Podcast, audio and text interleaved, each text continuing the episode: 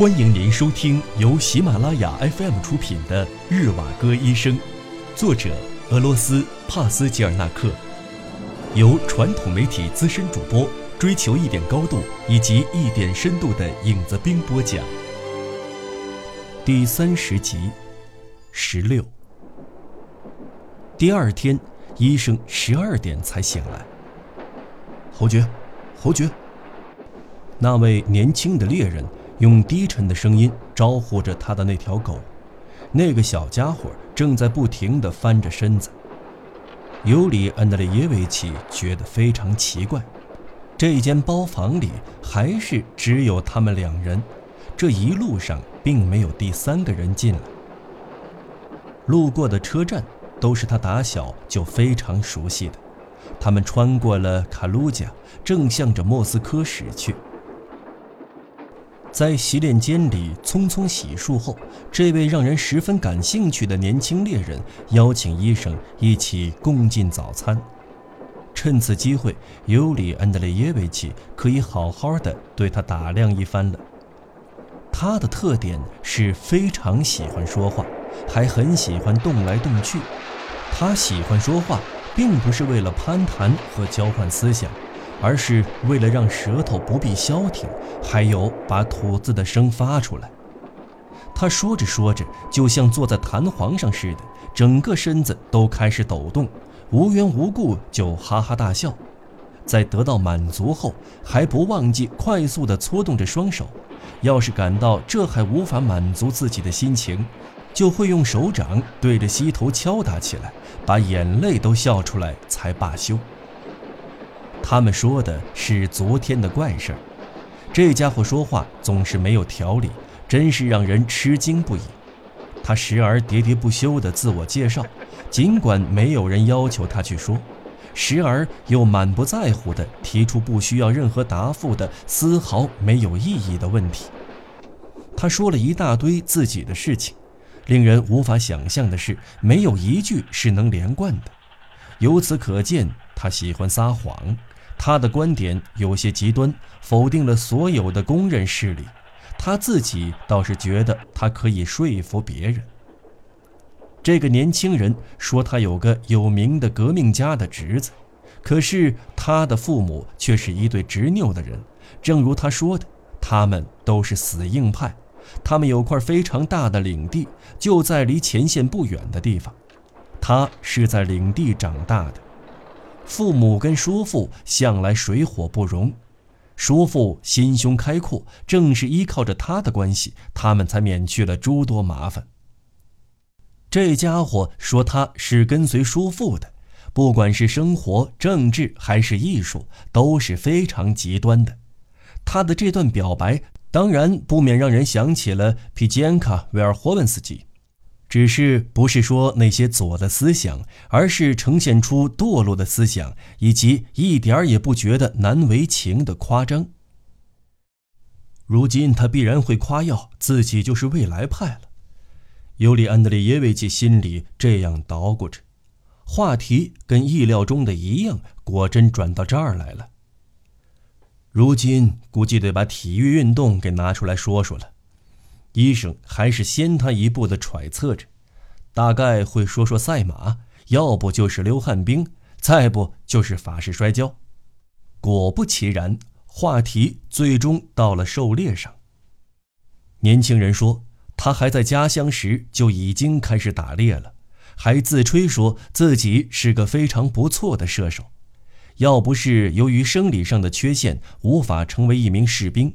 在战场上必然会百发百中、崭露头角的。见日瓦格的神色中有一丝疑问，他大惊小怪地把分贝提高说：“怎么？难道您还没有发现？我还以为您已经知道了我的缺陷呢。”他从衣袋里拿出了两张纸片，递给了尤里安德烈耶维奇。一张是他的名片，原来他是复姓。全名是马克西莫·阿里斯塔尔霍维奇·克林佐夫·波格列夫西赫，他要求医生称他为波格列夫西赫，以显示对也这般自称的叔父的尊敬。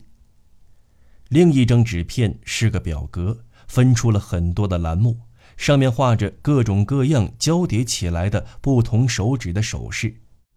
这是手语符号，专为聋哑人设计的。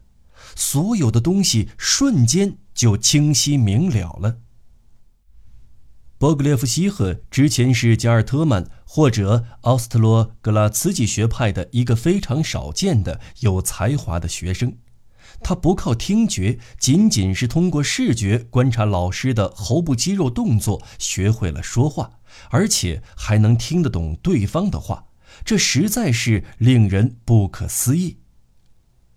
医生把他从哪里来，在哪里打过猎的情况在心里合计了之后，就问道。恕我冒昧，当然您也可以选择沉默。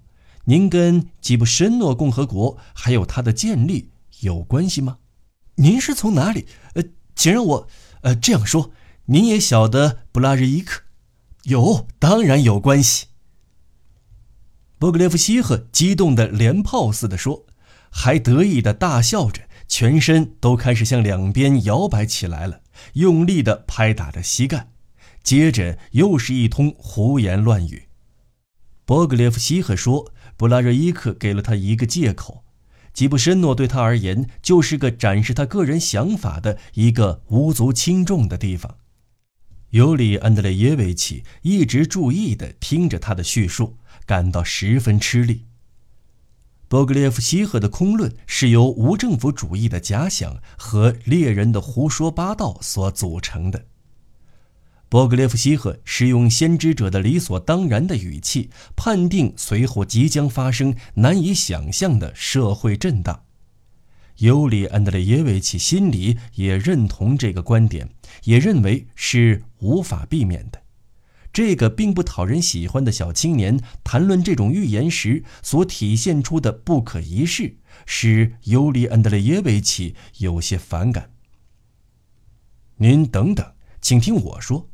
他一点也不胆怯地回敬着：“或许这些会发生，但是我认为，在这种混乱与被破坏的情况下，在敌人逐渐紧逼的时候，进行这样冒险的实验是非常不合适的。必须得让国家清醒一阵子，在转折转变前，总得有个喘气的时间。这得期待某种平静还有秩序出现，即使是相对的也可以。”您的想法真是太天真了，波格列夫西赫说：“您说的破坏与您中意的秩序如出一辙，都是些常规的现象。这些破坏是为了建设、规划符合规律的先决部分。社会的发展还是不够成熟，就该让它垮得彻彻底底的。届时，真正的革命政权才会按照一个崭新的原则，把社会一点点地重新组建起来。”尤里安德烈耶维奇的心里感到很难受，只好走到过道里去。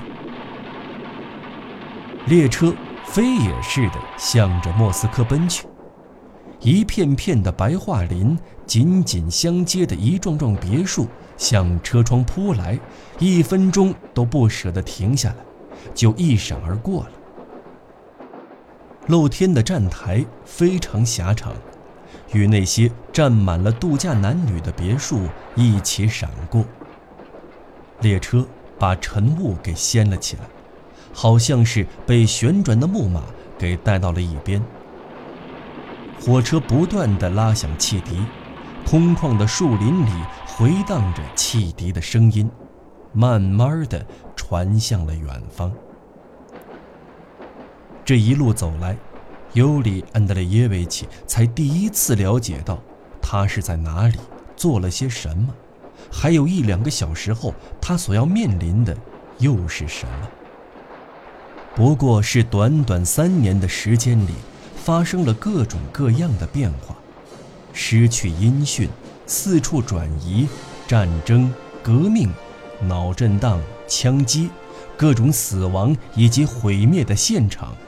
炸毁了的桥梁，被敌破坏的瓦砾，大火，这所有的一切，转瞬间全都化为了没有一丝意义的空白。长时间的隔绝后，第一件有意义的事情，便是在这车上离自己心驰神往的家越来越近，家里的一切都完整无缺。到亲人的跟前，重返家园，重获新生，这才是曾经的生活。这是探险者的追寻，也是艺术的真理。树林早就被扔在了后面，列车好不容易才从拥挤的林木中得以解脱。一块缓缓倾斜的草地，从谷地向上面爬来，到了远处就成了一片宽广的丘陵。一条条墨绿色的马铃薯田埂，在它的上面纵横排列着。在马铃薯田的尽头，有一扇地窖温室的玻璃窗。草地的另一边，正在奔跑着的列车末端方向，半空中悬挂着一团紫黑色的云。阳光穿过了乌云，从它的后面向四周射去，扒在了温室的玻璃上。耀眼的光芒从玻璃窗反射出来。突然，一阵晴日的阵雨从云丛中倾斜着飘洒下来，阳光下的雨滴闪烁着光亮。突然来袭的阵雨声，好像跟行进的火车车轮声、车身的震颤声相互交织在一起，好像是要不遗余力地追上去，生怕落在后面。医生还没注意，远处的基督大教堂的轮廓已经出现在了山的后面，紧跟着就是那圆形的教堂屋顶、市区里的房屋，还有一座座高耸的烟囱。莫斯科，他说着就走进了包房，可以整理东西了。波格列夫西赫突然跳了起来，翻了翻他的狩猎袋。把一只最大的鸭子给拿了出来，送给您。他说：“算是做个纪念。跟您相处了一整天，我十分快乐。”不管医生怎么委婉的推辞，都不管用。那么好吧，他只好接受了。我收下这只鸭子，就当做是送给我妻子的一份礼物。妻子，妻子，给妻子的礼物。波格列夫西赫手舞足蹈地重复着，仿佛这是他有生以来初次听到这个词，全身一起扭动着大笑起来，从座位上跳出来的侯爵也跟着他一起扭动着。列车开进了月台，车厢里如同进入了夜间，变得黑漆漆的。这位年轻的猎人把野鸭子。用半张签印的传单包好后，送给了医生。您正在收听的是由喜马拉雅 FM 出品的《日瓦戈医生》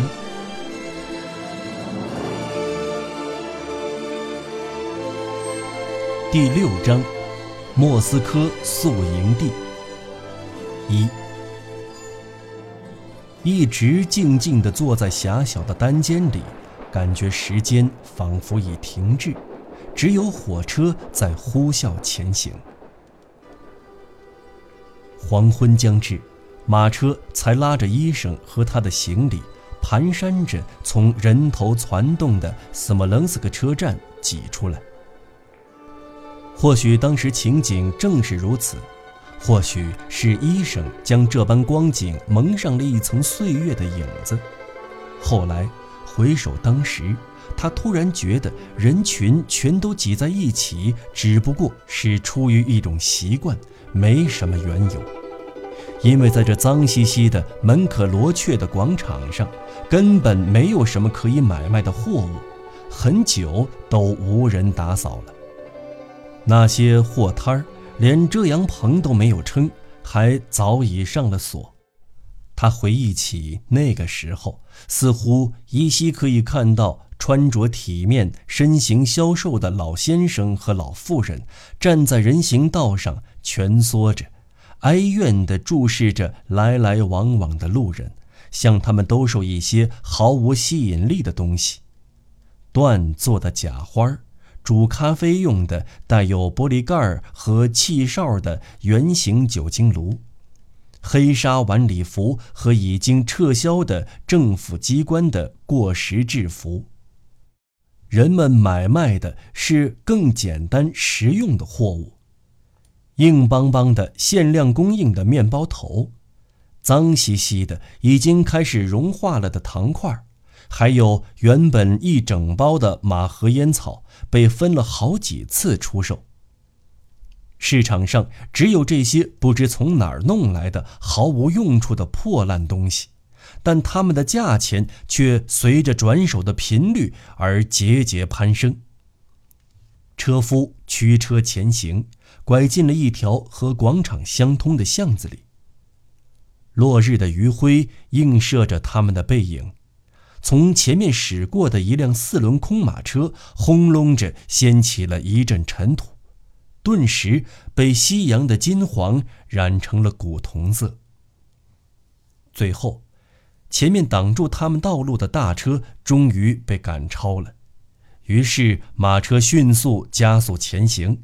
让医生感到惊讶的是，整条马路上到处都是从墙上和栅栏上撕下来的旧报纸及广告。风把它们吹起来，马蹄、车轮及行人的脚步又将他们带回到另一边去。穿过几条横巷，两条街拐角处的那幢房子，便是自己的家了。马车停了下来。尤里安德烈耶维奇从马车上走下来的时候，便听到自己扑通扑通的心跳声和急促的呼吸声。他匆匆向大门走去，按响了门铃。静静的，无人应答。尤里安德烈耶维奇有些不安，于是又按了一次，仍旧毫无结果。他着急了，急促的一次又一次的接着按门铃。突然，侧门打开了，门里门外的两个人同时呆住了。此时此刻，甚至都没有听到对方的惊叫。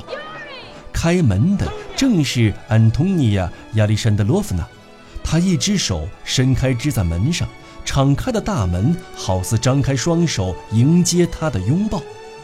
随后。他们才回过神来，两个人疯了似的，一下子紧紧地抱在一起。过了一会儿，他们迫不及待地打开了话匣子，争先恐后地说起来：“快点告诉我，全家人身体都安康吗？”“好，好，你放心吧，一切都好。我在信里说了些傻话，请您原谅。不过这事儿以后再说。您怎么不发个电报来呢？”马克尔马上就会来给您提东西的。哦，我知道了，因为不是叶格洛夫娜给您开的门，你还是不放心是不是？他在乡下呢。你瘦了，但还是那么年轻，那么漂亮。我这就把车夫打发走。叶格洛夫娜运面粉去了，别的佣人都辞了，现在只有一个叫牛傻的小姑娘是这里的新女仆，你不认识她。我们安排她照看萨申卡，再也没有其他人了。我已经通知了大家，说你应该快到家了。格尔东还有杜杜洛夫，所有的人都盼着你早日回来呢。萨申卡怎么样？上帝保佑，他很好。他才刚刚睡醒。你不是刚从外面回来吗？换好了衣服后就可以去看他了。爸爸在家吗？信里不是告诉你了吗？一天到晚都在驱杜马，当了主席。你现在知道了吧？哎，车钱付了吗？马克，马克。他们站着，网篮和皮箱横在人行道中间，把路给挡住了，任由行人从他们身边绕过。有些人饶有兴趣地打量着这两个人。看着渐渐远去的马车，然后又盯着敞开的大门，好奇地揣测着下面将会发生的故事。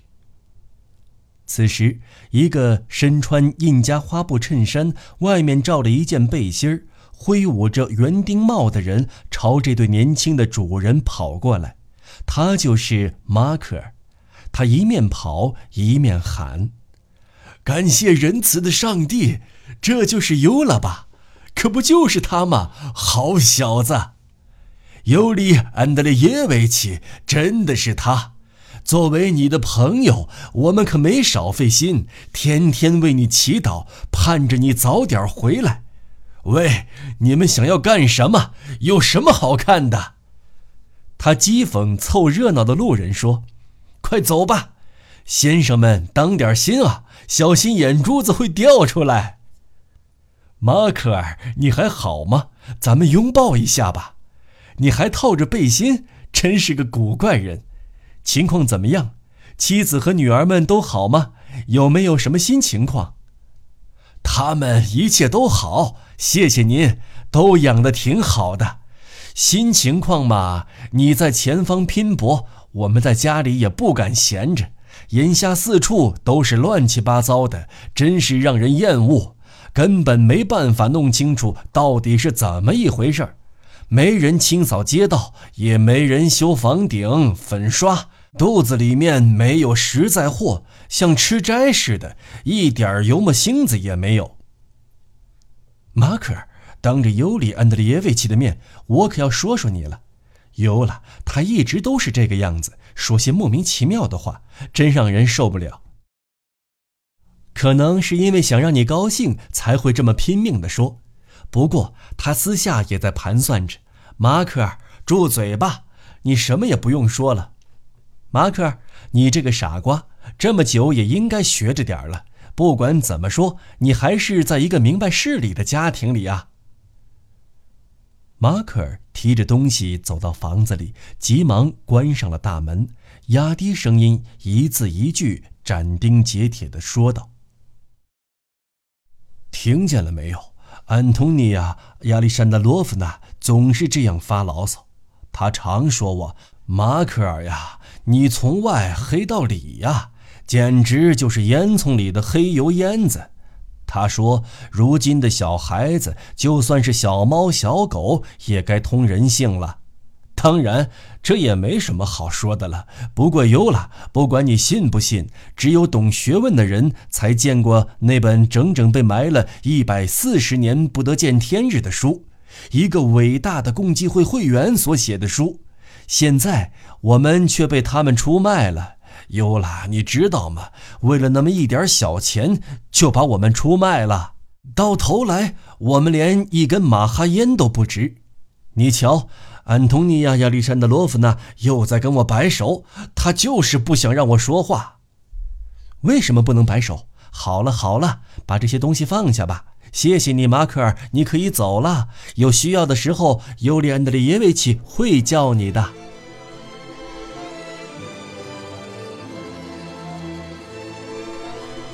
听众朋友，本期节目到此播讲完毕，我们下期节目再见。